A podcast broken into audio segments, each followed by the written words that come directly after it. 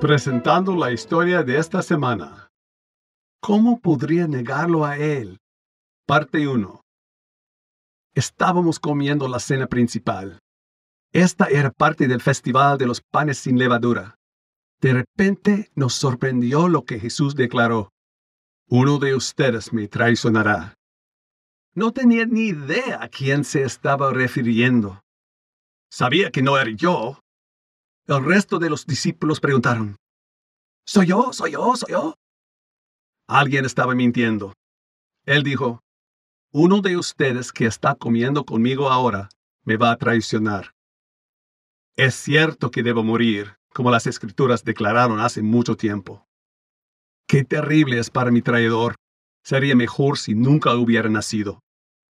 Jesús dijo, Esta noche todos ustedes me abandonarán, pero después de haber resucitado de entre los muertos, me encontraré con ustedes en Galilea. Yo le dije, Incluso si todos los demás te abandonan, yo nunca lo haré. Pedro esta misma noche me negarás tres veces antes de que cante el gallo. No, ni siquiera si tengo que morir contigo. Nunca te negaré. Él respondió, vengan, iremos a Getsemaní.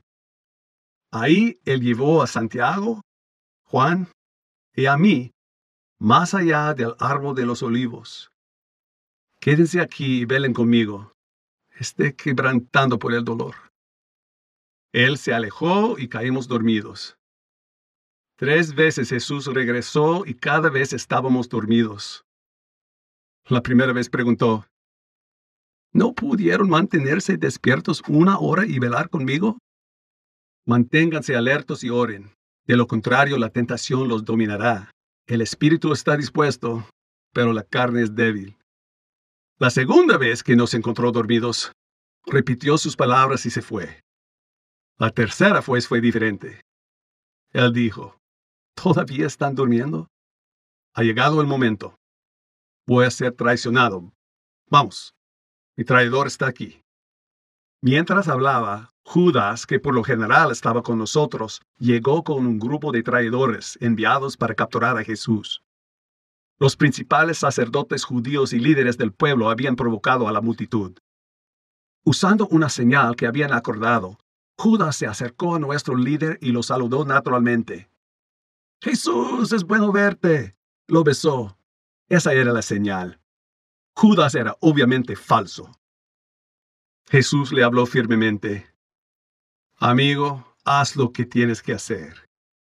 El grupo de traidores lo agarró.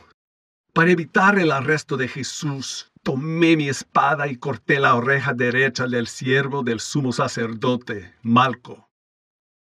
Jesús me dijo, guarda tu espada. ¿No sabes que podría pedirle a mi Padre miles de ángeles para protegernos? ¿Y Él los enviaría en un instante? Pero si hiciera eso, ¿cómo se cumplirían las palabras de las Escrituras?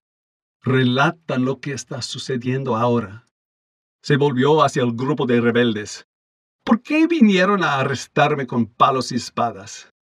Podrían haberme atrapado fácilmente en el templo lo que están haciendo es cumplir las palabras que los profetas dijeron hace muchos años, como se menciona en las escrituras. Jesús fue aventado a los líderes que estaban planeando su ejecución.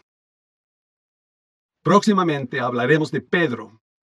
Los registros de su vida se encuentran en Mateo, Marcos, Lucas y Juan de la Biblia. Nuestro equipo consiste en el narrador Scott Thomas, el grabador Carlos Gámez y la escritora Barbara Steiner. Por favor, visite nuestra página web thisweekstory.com